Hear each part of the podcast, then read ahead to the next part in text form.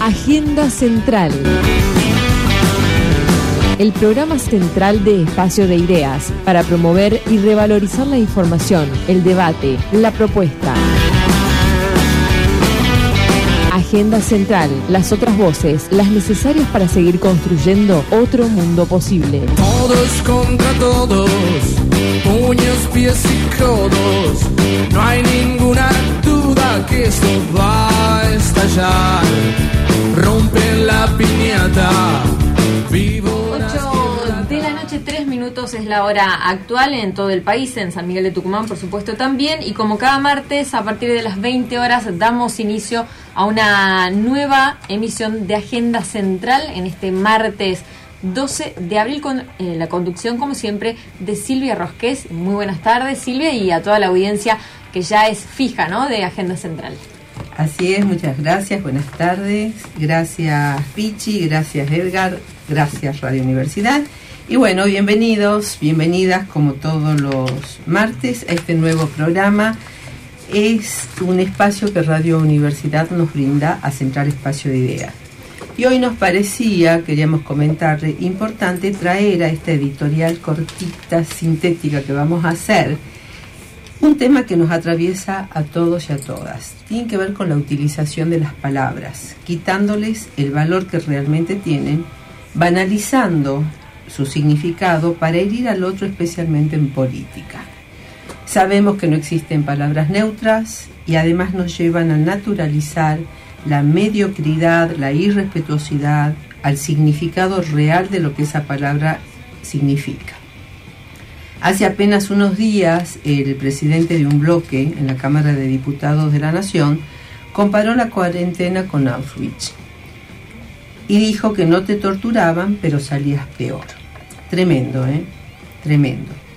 Auschwitz fue uno de los campos de detención, concentración, tortura, asesinato, exterminio de personas, experimentos en seres humanos, cámaras de gas del régimen nazi.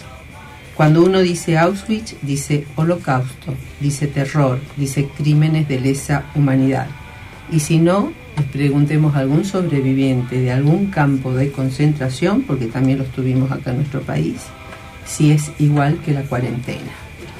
El presidente de otro comité, también de un partido político, eh, también utilizó una comparación que no corresponde, enojado, para descalificar al gobierno nacional con trastornos del neurodesarrollo llamando un gobierno autista. Y un diputado nacional de la ultraderecha, que además del grito, del enojo, no se cansa de atacar al otro, a la otra, con una violencia tal como por ejemplo decirle a otro político, no sé si cercano o no a él, que es capaz de aplastarlo aunque esté en sillas de ruedas. Y nosotros pensamos, y no dejamos de asombrarnos, por lo menos quienes buscamos en el diálogo, en el debate, en la propuesta del bien común, por qué suceden estas cosas. Traigo estos temas hoy porque sucedieron en esta semana, como muchos otros temas, pero vienen de los que se quejan de la política y son políticos. Y se olvidaron que a los problemas de la política hay que darles respuestas políticas. Esto también se lo observa a menudo en algunos medios que hacen programas para tratar la diversidad de temas de la realidad y algunos comunicadores que hacen, generan violencia en sus comentarios que impactan sobre eh, sectores de la realidad que llevan a generar lo que se denominan las famosas fake news o noticias falsas sobre las que se montan nuevas miradas sobre determinados hechos y así se va haciendo esta cadena que llega incluso a judicializar a algunas personas. Para cumplir sus objetivos, la colonización del pensamiento, la mirada única en un mundo diverso y que todos pensemos como ellos quieren. Decía Eduardo Galeano, que la violencia engendra violencia, como ya se sabe, pero también engendra ganancias para la industria de la violencia que la vende como espectáculo y la convierte en objeto de consumo. Estos son temas que nos parecen importantes y muchos más cuando tenemos realidades adversas, complicadas, desiguales en el mundo y en el país. La humanidad es una sola, nadie se salva solo y quien así lo crea la misma realidad se lo demostrará. Aprendamos siempre nuestro mensaje desde Central Espacio de Ideas, a trabajar desde las propuestas antagónicas, iguales, diversas, pero siempre con el respeto necesario para poder seguir construyendo calidad de vida para todos y para todas. Hoy tenemos un invitado especial para hablar sobre un gran tema, el tema de la educación. Así que vamos con un poquito de música. Así es, una cortina musical para acompañar a Agenda Central y ya continuamos con esta entrevista.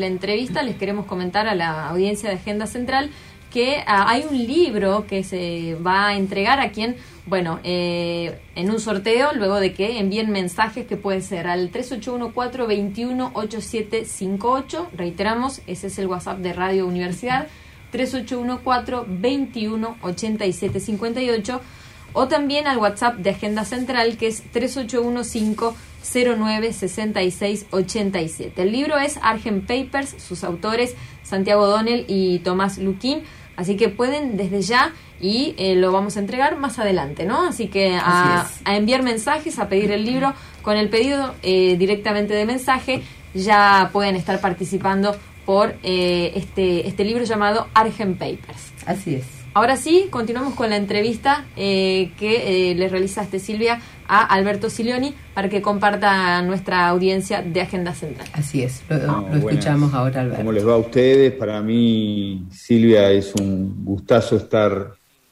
con vos, también este, reconociendo la trayectoria, el compromiso con, esta tarea que, que nos identifica, que es la educación. Así que un placer, un placer poder hablar con ustedes. Muchísimas gracias. Y bueno, tenemos que hablar de educación, no queda, este, tenemos muchos temas para hablar con vos, pero educación es la prioridad hoy. Y se están dando, bueno, este, están saliendo muchas noticias en los medios, pero más allá de las noticias en los medios, ¿cómo ves a la educación en general, Alberto, del país? Yo creo que hoy no es posible analizar la educación sin analizar los dos años que nos anteceden. ¿no? La, pandemia, eh, cuando se va, deja, deja dolores que son muy grandes. Eh, en principio, chicos y chicas, sobre todo jóvenes, eh, que se han desenganchado del sistema educativo, que tienen una relación distante, eh, a veces intermitente y a veces nula. Lo digo pensando en nuestro caso en la provincia de Buenos Aires. Nosotros a septiembre del 2020 teníamos 280 mil chicos que estaban eh, desvinculados en mayor o en menor medida y por una decisión del gobernador se ha incorporado un programa que se llama Acompañamiento a las Trayectorias y Revinculación, que, que, ha resultado satisfactorio y que al día de hoy son 62 mil chicos, pero no voy a decir 62 mil chicos nada más, porque 62 mil chicos es una, es una cifra que en sí misma eh, tiene una densidad y una dramaticidad muy grande, ¿no? O sea que ahí hay una complejidad, tenemos 62 mil chicos del secundario, la mayoría del secundario superior, con lo cual es una complejidad mayor porque son muchachos y muchachas que, se pueden embarazar, que tienen que cuidar hermanos y hermanas, que, tienen una changa, eh, todas circunstancias de la pobreza que, que los distancian de la escuela, ¿no? Pero bueno, seguimos trabajando mucho, el programa se ha renovado, hay alrededor de 22.000 docentes dedicados exclusivamente a eso, es una inversión importante del Estado, como debe ser. Ese es un aspecto. Hay, hay otro aspecto de la pandemia y, y, voy rápido, y el otro aspecto es que en la pandemia se aprendió menos. Yo creo que eso hay que reconocerlo. Rápidamente cuando digo esto, digo, es una reflexión que, que, igualmente entiende que el enorme esfuerzo y el extraordinario y a veces emocionante esfuerzo de los docentes, de las docentes, de las maestras, de las familias y de los estudiantes. Ahora, aún con todo eso que ya conocemos, y ustedes conocen bien porque también se debe haber dado en la provincia, aún con ese esfuerzo, objetivamente se aprendió menos. Y se aprendió menos porque fue un momento excepcional, porque eh, una gran cantidad de chicos, jóvenes y muchachas no tenían tecnología. y bueno, y eso es inevitable que ocurriera lo que ocurrió. Y rápidamente digo un tercer aspecto de la pandemia, Silvia, que nos preocupa y últimamente lo estamos registrando, que, que es el padecimiento psíquico que han, que han, que han tenido nuestros chicos y chicas. Ahí hay tres aspectos que, bueno, que, sobre ellos hay que trabajar. Digo, para, para, para no seguir hablando y para tener un diálogo Después hay otros aspectos de la educación que, a mí me parece que son bienvenidos, pero eso como primera, primera instancia eh, que no podemos apartar la vista de la pandemia. No, y, me parece también este, importante eh, destacar que eh, los chicos, muchos por muchas necesidades, dejan la escuela y que se, se profundizó en la pandemia porque acá en la provincia de Tucumán, también en estadísticas que fuimos viendo, este, antes de la pandemia ya había un, desenganche de los chicos de la escuela por todas estas cuestiones que tienen que ver con las con condiciones socioeconómicas, ¿no? Eh, algún día deberíamos redefinir a los que definen hoy a los famosos niní, eh, que ni estudian ni trabajan, pero se olvidan que hacen changas, como vos bien lo dijiste, Alberto, cuidan hermanitos, o sea, tienen un montón de, tareas, no están en el trabajo formal.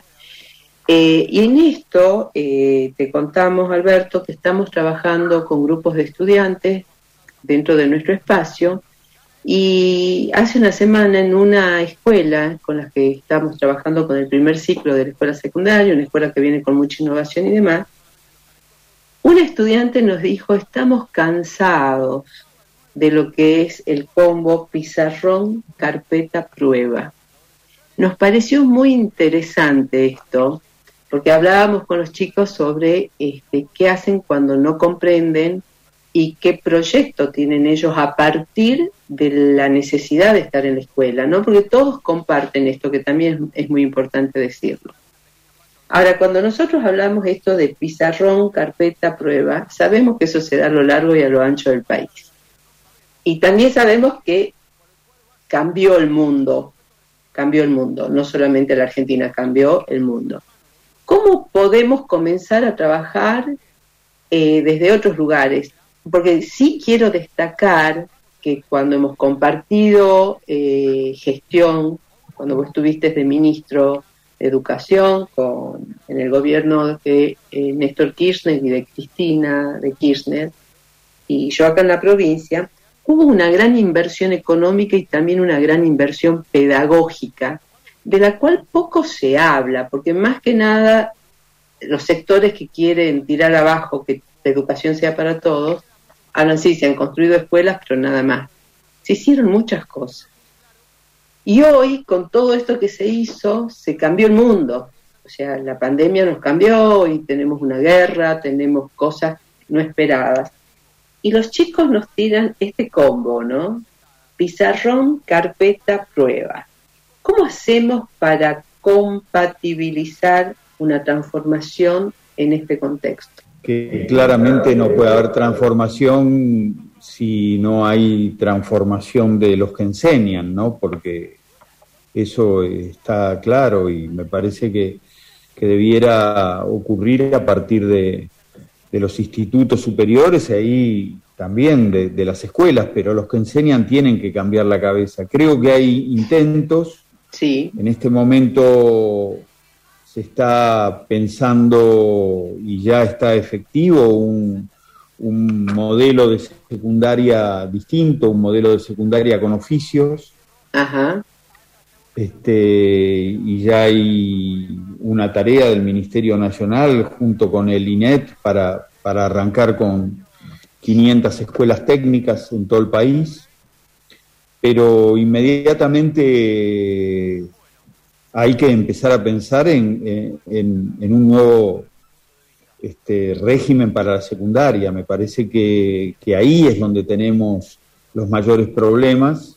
Me parece que, un niño o niña de la primaria no diría estoy cansado del pizarrón, carpeta prueba. Me parece que esto es más para los muchachos y las muchachas, los jóvenes. Así es este, que no sienten atractiva esa escuela secundaria. Me parece que es ahí donde tenemos que, hacer un esfuerzo, cambiar el régimen institucional de la secundaria.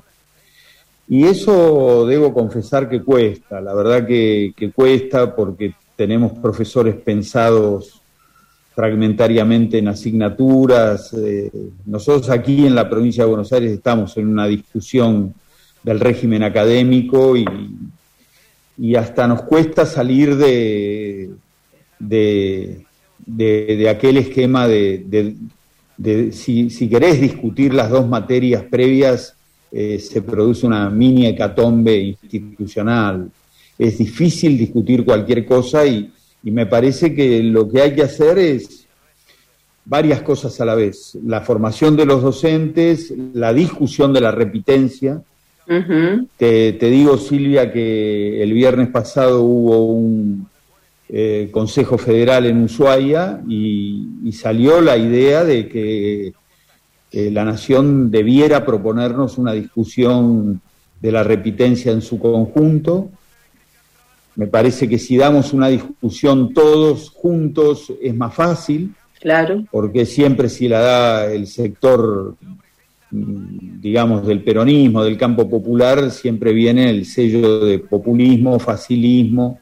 Entonces les pedimos al resto de los ministros que, que, nos ayuden porque ya hay una, una evidencia de que la, la, repitencia no es solo que no le conviene a nadie, que no, no cierra por ningún lado, no, no cierra por lo académico, no, no cierra por la falta de atractividad que tiene la secundaria, eh, el enorme esfuerzo, la fuga de esfuerzos que hacen los jóvenes que pueden aprobar ocho materias y por tres o cuatro pierden el año. Este, está claro que la repitencia no mejora, cursar un año nuevo no mejora los aprendizajes y también está claro que la repitencia funciona como la antesala del abandono. Así es. Eh, entonces también este, lo que estoy diciendo no resuelve del todo esa, esa muy interesante reflexión de pizarrón, carpeta y prueba, pero, pero sí pondría este, un esfuerzo en, resignificar la, la, institucionalidad de la escuela secundaria. Sería un primer paso para cambiarla. Creemos que es fundamental esto. Eh, nosotros estamos haciendo algunos trabajos, este, y acá está Roxana Lax presente, con ella especialmente, y estamos partiendo también de que aprender no es sinónimo de aprobar, al revés, aprobar, perdón, no es sinónimo de aprender. Y esto tiene que ver con pizarrón carpeta prueba, y tiene que ver con esto de cambiar la escuela secundaria, ¿no? O sea, los chicos no es que no quieran estudiar no es que no quieran, algunos sí, es cierto, otros no.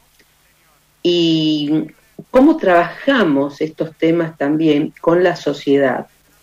Porque cada vez que la sociedad te exige cambios, ¿no? Te exige cambios, que la educación, la educación.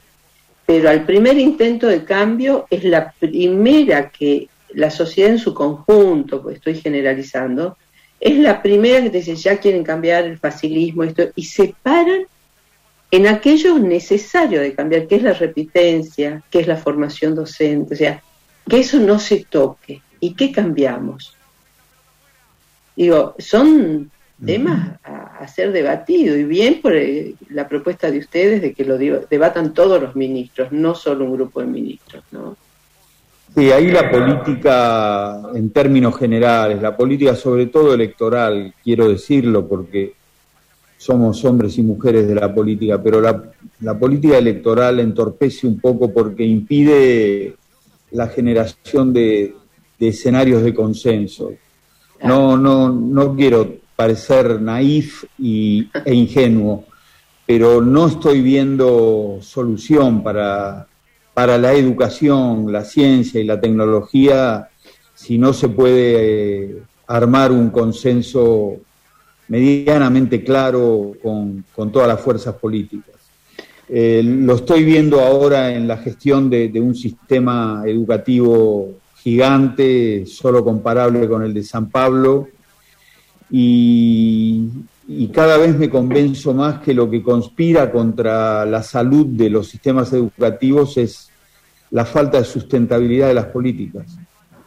Este, y yo por eso creo que es posible un consenso, porque yo no empezaría en un consenso con las fuerzas opositoras a discutir la educación sexual o, la interpretación del 24 de marzo del 76. No empezaría por ahí, porque ahí nos vamos a pelear. Claro. Pero em, empezaría con, el cumplimiento de la ley. Nadie se va a oponer a, sostener una inversión para que todos los chicos de cuatro años vayan a la escuela.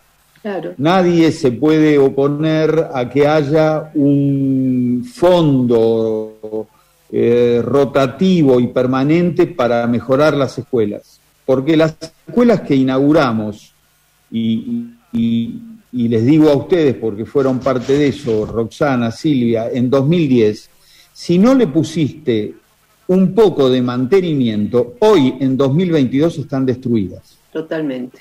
¿No? Porque las escuelas argentinas, muchas de ellas, reciben tres turnos de estudiantes, ¿no? Eh, sí, sí, sí. Primer, mañana, tarde, a la noche hay adultos o a la noche hay un instituto superior, aún con el buen trato, son estructuras que se deterioran. Bueno, eso es lo que eso es lo que digo. Este, lo que hay en la Argentina son periodos de, inversión, periodos de retracción. Por eso yo no diría empezar a, intentar consenso por lo que es más difícil. Eh, por eso entiendo que sobre educación, algunas cosas de salud, ciencia y tecnología, podría haber un universo de coincidencias no, no empezaría por un consenso sobre la economía o sobre otras cuestiones más, eh, más difíciles de la vida político y, social. Empezaría por esas cosas que, todo el mundo coincide. Bueno, si no, no, no tenemos destino, me parece. Yo, yo les digo, y no quiero monopolizar, las quiero escuchar, pero yo tengo distritos en la provincia de Buenos Aires, del conurbano, que, que habría que construir 40 escuelas por la cantidad.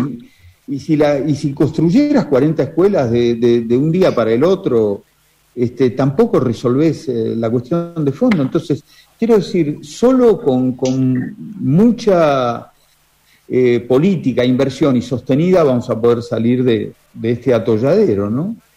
Porque la pandemia también nos ha retrasado lamentable y dolorosamente. Claro. Eso también forma parte de la realidad forma parte de esa realidad donde muchos de nuestros chicos que van a la escuela y que nosotros tampoco hemos podido terminar de solucionar, esto también es cierto, en los contextos en los que viven, ¿no? O sea, no todos tienen su cama y hoy se ha profundizado con la falta de trabajo, con tal vez una mamá sola, con distintos hijos, Y, y la escuela atiende eso. Eso la sociedad también lo tiene que entender.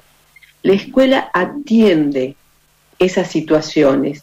Posiblemente no se las hable dentro de la escuela, o sí, pero sí se atiende y tiene que ver con la justicia social. Roxana, te abro el micrófono. Gracias. Lo que mm, me parecía importante que estaba planteando el, ministro y mm, con respecto a aquellos puntos en donde sí hay acuerdo, ¿no? En donde no debería haber ningún tipo de, de discusión sin más que por ahí temas de formalidades, pero mi pregunta va orientada a pensar hasta qué punto la educación no está funcionando como un fusible para profundizar las, las diferencias, como por ejemplo en el caso de eh, el incremento de una hora en el aula eh, hoy, ¿no? Creo que eso es más bien una, una idea para festejar en todos los estamentos que podemos mencionar. Sin embargo, se está poniendo en debate puntos que no hacen eh, en realidad al debate. entonces, como que genera cierto temor si a cada cosa que vamos, que ya estamos eh, planteando como derechos que se han adquirido, como ir una hora más a la escuela, como tener ESI. Que la ley lo plantea, ¿no? Que están bajo el paraguas de la ley. ¿Por qué está sucediendo esto? Que se está generando un debate que creo que en algunos casos es estéril, como el de una hora más, y de alguna manera siendo eh, aprovechado para eh, profundizar una grieta, podríamos decirlo en lo común, ¿no? Bueno, estamos en Agenda Central para quienes recién sintonizan Radio Universidad FM 94.7. Eh, bueno, compartiendo la entrevista queda la pregunta ahí pendiente y querías agregar algo, Silvia. Sí, eh, decir que Alberto Silioni hoy está al frente del Ministerio de Educación de la provincia de Buenos Aires, o sea, de haber sido eh, presidente, iba a decir ya, este ministro de Educación de la Nación hoy está haciendo una tarea realmente un gran desafío. Así que vamos a la tanda. Sí, luego y quedó con Alberto la, la pregunta este, que hizo Roxana y la respuesta de Alberto. Así es, regresamos en minutos nada más.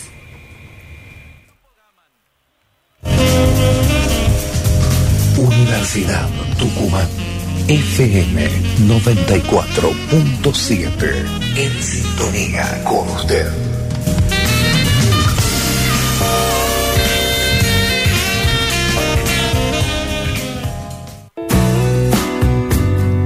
Autogestión, el nuevo servicio online para afiliados de la Acción Social de la Universidad Nacional de Tucumán. Ahora podés obtener tu orden de consulta médica y odontológica, recetario y tu bono del laboratorio propio a través de Internet desde cualquier PC o celular.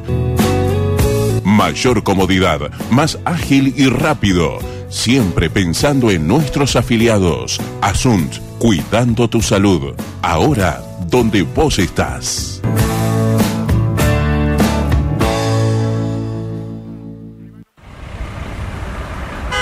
Cuida a una persona con discapacidad de baja visión con la luz baja de tu vehículo. La luz baja es obligatoria en caminos interurbanos y rurales, independientemente de los factores climáticos o las condiciones de visibilidad Ley de Tránsito Nacional, artículo 47.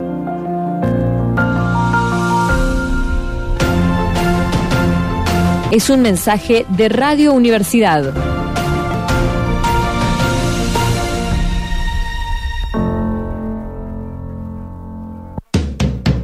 Trampolín al aire, un espacio para compartir información entrevistas, cuentos y la mirada de niños y adolescentes. Un espacio donde cada uno puede ser como uno es. Trampolín al aire, el tercer lunes de cada mes a las 22 por 947 Radio Universidad.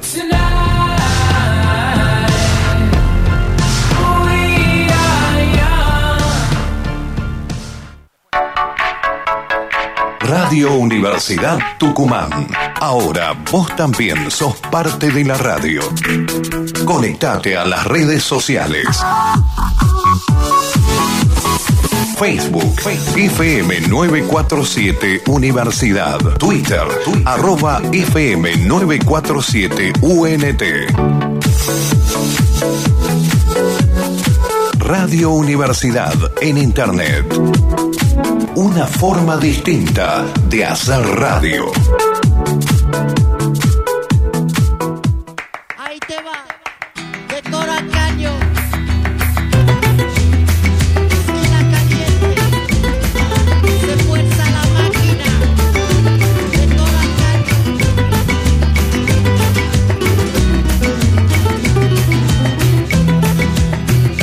Llaman calle pisando baldosa, la revoltosa y tan perdida. Me llaman calle, calle de noche, calle de día. Me llaman calle, hoy tan cansada, hoy tan vacía. Como maquinita por la gran ciudad. Me llaman calle, me subo a tu coche. Me llaman calle de mala alegría. Calle dolida, calle cansada de tanto amar. Voy calle abajo, voy calle arriba, no me rebajo ni por la vida. Me llaman calle y ese es mi orgullo. Yo sé que un día llegará, yo sé que un día vendrá mi suerte, un día me vendrá a buscar. A la salida un hombre bueno, para toda la vida y sin pagar. Mi corazón no es de alquilar, me llaman calle. Muy buena esta canción, ¿no? De Manu Chao, me llaman calle, pero bueno, tenemos que seguir programa porque hay mucha información, mucho contenido. Eh, queremos disfrutar un ratito de la música de Manu Chao. Así es. Y ahora, Alberto, seguimos con vos. Sí, por supuesto que coincido. eh, han querido en algunos lados y algunos colectivos convertir una muy buena noticia en, en una mala noticia. ¿no? Pero bueno, las malas noticias son la eliminación de la paritaria, la suspensión del programa Conectar Igualdad, la no construcción de una sola escuela, esas son las malas noticias. Haber perdido un punto 20 del PBI dedicado a educación. Esta iniciativa del Ministerio de Educación de la Nación, que es muy, muy ardua y difícil de implementar, eh, aún con esa dificultad, es una buena noticia. Nosotros tenemos eh, uno de las, eh, de las ratios más bajas de, horas en, en América, diría. Con 180 días de clase, no las voy a aburrir, pero con 180 días de clase tenés 720 horas por año. Con 190 días de clase tenés 760 horas por año. Chile tiene 1100 horas por año, México tiene 800 horas por año y así otros países de América. Entonces, está claro que las cuatro horas no están alcanzando. Tampoco es cierto ese, esa remanida y, y- recurrente distinción de calidad y cantidad. Calidad es calidad, cantidad es cantidad. Este, con mucha calidad es mejor mucha cantidad también. Una cosa no suple a la otra. Entonces, bueno, sí, coincido con lo que decís, eh, Roxana. Eh, hay también, y, y aquí en la provincia de Buenos Aires y en, en la ciudad de Buenos Aires, hay sectores que han tomado la educación como un escenario de disputa, especialmente la educación como un escenario de disputa. Bueno, me parece que también a esos sectores hay que pedirle un poco de grandeza, este, hay que reconocer que esa hora está bien, los gremios están enojados porque no los consultaron, pero yo creo que es un enojo que rápidamente entenderán y, y- los gremios no pueden enojarse con un gobierno que ha recuperado la paritaria. Este, una medida como la- el incremento de una hora no se puede hacer, no se puede implementar si no es con los gremios sentados a la mesa. Claro. Tiene tal complejidad la medida que es necesario que, que- que los gremios estén en la mesa. Nunca se pensó de otra manera y en la provincia de Buenos Aires eh, nosotros queremos hacerla y queremos empezar con algunas escuelas en el segundo cuatrimestre y lo vamos a hacer con el frente gremial con el cual discutimos condiciones de salario y, y condiciones laborales. Alberto, ya como para ir este, cerrando, porque sabemos de tu tiempo y el tiempo radial también nos lleva este, hacer acotados en el tiempo, cosa que no es fácil en mí tampoco, debo decirlo. este, está circulando un informe que dice que solo el 16% de los chicos que terminan la secundaria eh, tienen las capacidades, podríamos decir, de comprender la matemática y la lengua para poder desenvolverse en la vida. Que es, esa es una pregunta. ¿Y la qué opinas sobre esto? Y, pero hay una parte del informe eh, del cual no se habla y que me parece muy interesante, está en las conclusiones, que reconoce el progreso en la escolarización por el porcentaje de alumnos y alumnas que culminan la secundaria, en los últimos 30 años se duplicó. Y esto me parece, esto este, fuimos parte de esto, ¿no? Entonces, tiene que ver con lo que recién se charlaba con Roxana también, se toman los puntos negativos para que o se los convierten en negativos para profundizar la grieta. Ahora, el tema de la comprensión es un tema que realmente también estamos trabajando con un grupo de educadores para plantearnos estos temas, lo tenemos que plantear. ¿Cómo se te ocurre o qué es lo que se está haciendo con respecto a esto, si es que estás al tanto de lo que es eh, la formación docente o el trabajo que van, por un lado, en la formación docente, pero también en cada escuela? Porque cada escuela tiene que, que planificar estas cosas, no solamente fundamental, obvio, el Infod y demás, pero la escuela en su contexto, en su realidad, con sus profes, con sus chicos. Sí, yo creo que lo que impacta del, del informe, y me parece que quisieron destacar eso, es el número, el 16%, ¿no? Eh, nosotros tenemos, porque han cruzado dos elementos, ¿no? El, el relevamiento anual y las pruebas a aprender. Entonces, eh, llegan a terminar en tiempo y forma muchos más, son el cuarenta y pico por ciento en tiempo y forma. Si esperas un poco, eh, terminan mucho más de ese 45. Algunos terminan eh, en el turno de exámenes siguiente, algunos se toman un año y terminan. O sea que no es tan dramático. Eh, ahora, es cierto que tenemos que mejorar los aprendizajes, eh, es cierto que la lengua y la matemática son dos elementos que, hay que reforzarlos y hay que trabajar mucho. Forma parte, Silvia, me parece, de, esas reflexiones que teníamos al inicio de que hay que eh, mejorar y hay que hacer otra organización institucional de la secundaria.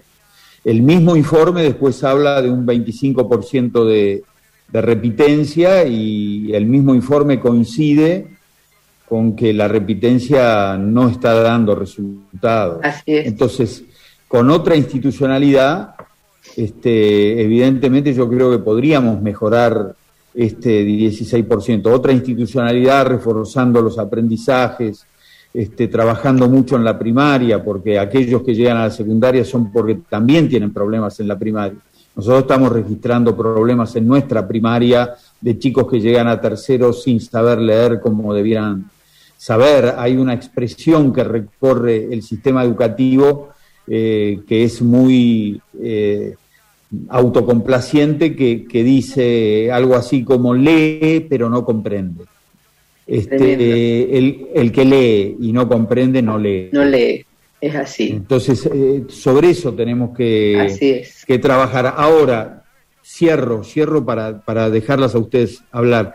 Eh, el mismo diario que se, este, se alarma por este 16%, después cuando querés incorporar alguna reforma en el secundario, eh, respecto de la repitencia o alguna flexibilidad institucional, es el mismo diario que te dice este, populismo y facilismo en la escuela argentina. Entonces, como decías vos antes, hay allí una, una suerte de trampa de la cual a veces es difícil salir.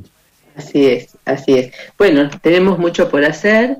Eh, creemos tal vez en, en este cambio de una escuela, por decirlo de alguna manera, no graduada, sino basándonos en las trayectorias las trayectorias, otra forma de trabajo o de contrato laboral con los propios docentes, no por horas, sino por cargos, mayor presencia en la escuela, concentración, o sea, hay mucho por hacer y está vinculado a la justicia social, porque de esto se trata. Eh, cuantos más chicos puedan yo, tener- yo Sí. tran- tranquilizaría, solo digo esto, tranquilizaría a la audiencia de Sí. que para- y les diría que estas cosas se hacen gradualmente, Claro. no es de un día para el otro, pero hay, hay que empezar a hacerlo, hay Así que es. empezar a hacerlo. Y hay escuelas que lo están haciendo, esto también es cierto.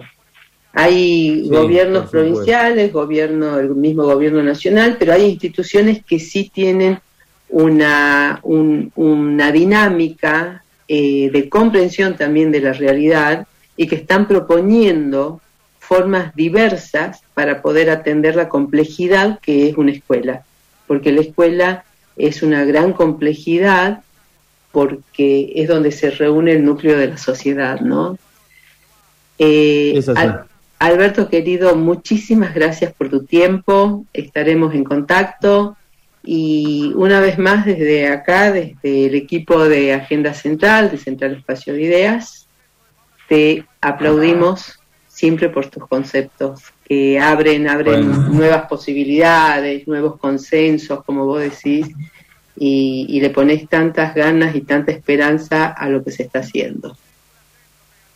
Bueno, a ustedes, Silvia, Roxana, queridas compañeras, con las cuales hemos construido mucho, yo les agradezco a ustedes este, este espacio y, y siempre a disposición para seguir pensando. Ustedes siempre están ahí inquietas por, por el pensamiento. A mí me parece que también es por ahí, ¿eh? también hay que dejarse atrapar por las ideas y, y no ir denostando al otro, tratar de ver también qué, qué cosas de otras ideas nosotros podemos tomar y, y- y avanzar y generar al- algún tipo de, de acuerdos amplios en educación. Gracias a Sí. ustedes por la comunicación. Gracias. Gracias, Alberto.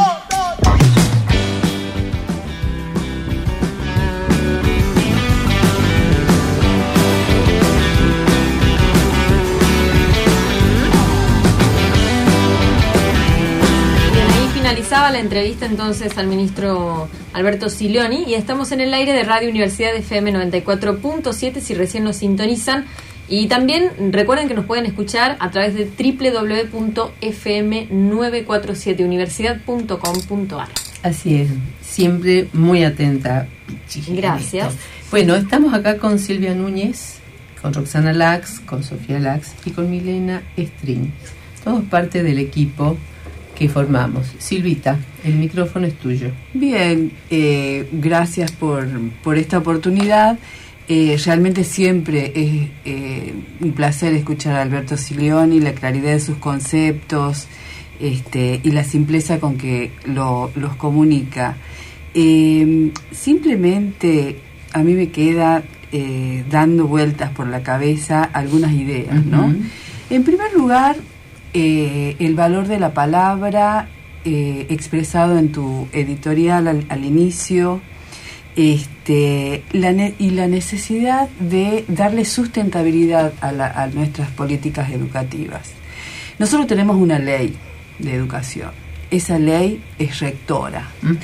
Eh, creo que tiene una amplitud y una, este, eh, sí, sobre todo eh, está, está consensuada eh, y contempla eh, muchos aspectos de los que hoy hemos hablado, de, lo- de los que hoy habló Alberto y de lo que ahora estamos debatiendo. Eh, entonces, pensar en la sustentabilidad de las políticas educativas es un desafío. Eh, es un desafío para toda la sociedad, no solo para la escuela, es. no solo para los educadores, eh, para los docentes, sino para toda la sociedad, para la familia, para los dirigentes, este, para todos. Y en esto el valor de la palabra creo que este, es eh, importante destacar. Eh, un concepto de Alberto que, que me, que me resuena y me parece importante es este, no le temamos a las ideas, a la reflexión, eh, al debate, sin duda esto eh, que se hace en la escuela, como bien lo decías vos, porque hay cosas que se están haciendo Sí, en cada una de las escuelas, en cada una de las aulas, en cada una de las experiencias de aprendizaje de nuestros alumnos, que eh, tienden a esto, ¿no? A que el alumno esté en la escuela eh, y que ese tiempo sea de calidad y que logren la comprensión y apropiarse de los aprendizajes o de la propuesta que el docente le lleva. Y, y esto tiene que ver también con, eh, con nuestra profesión. Así es. Y esto tiene que ver también con eh, la ética puesta en, en marcha Fundamental. la eh, ética. puesta en, en acción en cada uno de los actos, cada vez que entramos a la escuela, cada vez que entramos a un aula, este, yo creo que, se, que es un desafío que este, no, nos tiene, lo tenemos que tener presente. Así ¿no? es. Roxana este, comentaba y que se suma a lo que estás diciendo el tema de los estudiantes, ¿no? Sí, Eh, la verdad que coincido aquí con que escucharlo al ministro Silione siempre es eh, muy eh, atrapante y entre las palabras de él al inicio de la entrevista, él dijo, en la pandemia se aprendió menos, aún con todos los esfuerzos que se hicieron, y hubo también muchos padecimientos. Yo creo que no solamente que se aprendió menos y todos los efectos que nosotros ya sabemos en cuanto a los padecimientos de, lo- de toda la sociedad por las consecuencias que tuvo la pandemia, eh, sino que también los alumnos y alumnas que hemos recibido eh, en la presencialidad son distintos. Claro. No son los mismos que nosotros hemos dejado dos años atrás. Además que han crecido evolutivamente en sus tiempos, obviamente, han pasado dos años de etapas de su vida muy importantes. En el caso de los secundarios, dos años en un adolescente es mucho, en un niño es una barbaridad, dos años. Pero aún más, esos adolescentes, sobre todo hablo desde la experiencia, son diferentes a los que uno conocía hace dos años en el mismo, en la misma aula, por ejemplo, Claro. con las mismas edades. Eh, esos chicos y chicas están exigiendo cosas distintas del docente. Como por ejemplo. Han adquirido una experiencia que antes nosotros no teníamos y que los alumnos tampoco tenían. Claro. El manejo de la tecnología, ¿sí? Del manejo de las aulas virtuales, el manejo de cómo poder compatibilizar una y otra manera de aprender. Puedo aprender en la presencialidad, pero si no tengo el material impreso en la mano, también puedo aprender porque lo tengo en el, en el aula virtual. Eh, lo tengo en el teléfono porque además muchos de los estudiantes que no tenían la manera de llegar a una tecnología con muchísimos esfuerzos hoy la tienen en las escuelas, eh, algunos de, de- de mejor eh, desarrollo, otros no tantos, pero hay. Hay computadoras, hay teléfonos, la escuela los provee en algunos casos si se puede. De lo contrario, hay papel. Pero ese alumno y alumna está manejando tecnología y nos está demandando un uso tecnológico que muchas veces los docentes no teníamos.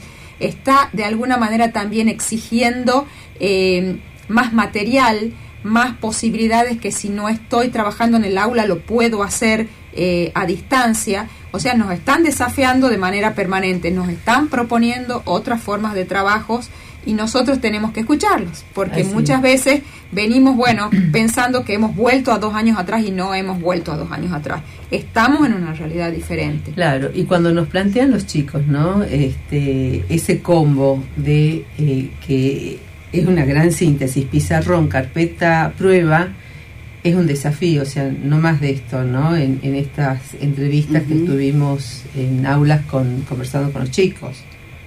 Sí, sí, la verdad es que eh, a mí eh, me impactó porque es una síntesis eh, gráfica brutal. Sí. Este, Brutal. porque sí, porque este, los alumnos lo viven eh, como eh, con agobio, como este, eh, de ahí el agotamiento, ¿no? Es decir, este, nos están pidiendo que los acompañemos en este nuevo contexto, estos nuevos estudiantes, este, para lo cual eh, tenemos que ponernos al frente. Nosotros tenemos una tarea. Roxana, ¿y en el aula qué pasa con el docente? En Frente a esto que está planteando. Sí, es el, es el planteo que, que- al que me sumo. Eh, por ahí resulta un tanto diferente encontrar un- en general un alumno más crítico, ¿sí? No vamos recorriendo mucho tiempo todavía desde que se inició el periodo lectivo, eh, pero es un alumno mucho más crítico, es un alumno y alumnas que eh, están pidiendo mayor acompañamiento, están pidiendo en algunos casos eh, mayor evaluación para poder saber si aprendió, porque durante la pandemia en muchos casos se, mm, se evitó la evaluación en que podría llegar a perjudicarlos en el sentido de que no tengan las herramientas, sobre todo tecnológicas, para que puedan ser evaluados. Y los alumnos y alumnas han sentido ese cimbronazo también. La devolución. La necesidad sobre de la devolución. Bien. ¿Cómo sabemos si estoy aprendiendo? Bien. Esa es la, la- la necesidad que está ocurriendo en este momento y que se la ve claramente y puesta como una demanda a lo que nosotros tenemos que dar respuesta. Tenemos que volver a las pruebas, a las pruebas más seguidas, y no necesariamente, pero tenemos que tener otras herramientas para evaluar y tener en claro que la evaluación no es para el docente exclusivamente, en primer lugar es para el alumno. ¿no? Claro, pero los chicos piden, ¿no? Los Sí. chicos y las chicas piden, Sí. o sea, decime cómo estoy. Exactamente. Y para eso tenemos que también tener otro- otra concepción de evaluación, que tal vez que le quite más, le quite ese estrés, esa carga al propio docente, si se ve con la posibilidad de una evaluación eh, permanente y de entregar otras herramientas, de ir este, construyendo otras herramientas en el aula, porque así como tenemos otros estudiantes, otros chicos, tal vez más críticos, eh, la formación docente se quedó en algún momento en solamente en el dictado de clases. Después los docentes que tenemos experiencias en esto también, en cada escuela van desarrollando estrategias distintas, Diferentes, diversas, ¿no? sí. Y que son riquísimas y que tal vez que esas sean las que tengan el peso, hoy hay que comunicarlas, hay que mostrarlas. Y también el docente debe pedir cosas específicas en su formación en la formación cuando está en el aula, ¿no? No, no en una formación inicial que hay que modificar muchas cosas ahí. Sí, lo remarcó muy bien eh, eh, el ministro Siliani, él dijo que eh, también hace falta una transformación de los que enseñan, Claro. cambiar la cabeza también de los que enseñan. Así es. No es solamente cambiar eh, al alumno, ni mucho menos a, a- a un sistema en, en parte, sino hay que cambiar toda una, una generalidad de, de las experiencias que venimos teniendo como, como docentes en el sistema educativo, ¿no? Así es. Bueno, el tiempo radial Apremia siempre. apremia demasiado y nosotros que nos encanta este, nos vamos con los temas para desarrollarlos. Eh, bueno, eh, nos vemos el martes que viene. Sí son temas para seguir profundizándolos, como bien se lo ha planteado, ¿no?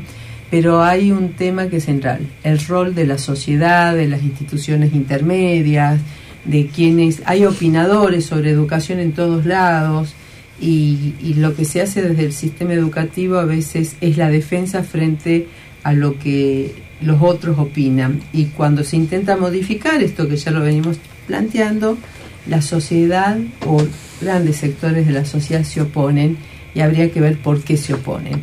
Así que muchas gracias Pichi Gracias a Edgar por estar acompañándonos acá y nos vemos el próximo martes Será el próximo martes, recordando que queda pendiente eh, Argen Papers y vamos a seguir varios martes más a través de los teléfonos de la radio en el 381-421-8758 o de Agenda Central en el 381-509-6687. Excelente fin de semana para ustedes y para la audiencia y será hasta el martes a partir de las 20 horas. Igualmente, igualmente para todos y para todas. Muchas gracias. Agenda Central. El programa central de Espacio de Ideas para promover y revalorizar la información, el debate, la propuesta. Agenda Central, las otras voces, las necesarias para seguir construyendo otro mundo posible. Todos contra todos, uñas, pies y codos. No hay ninguna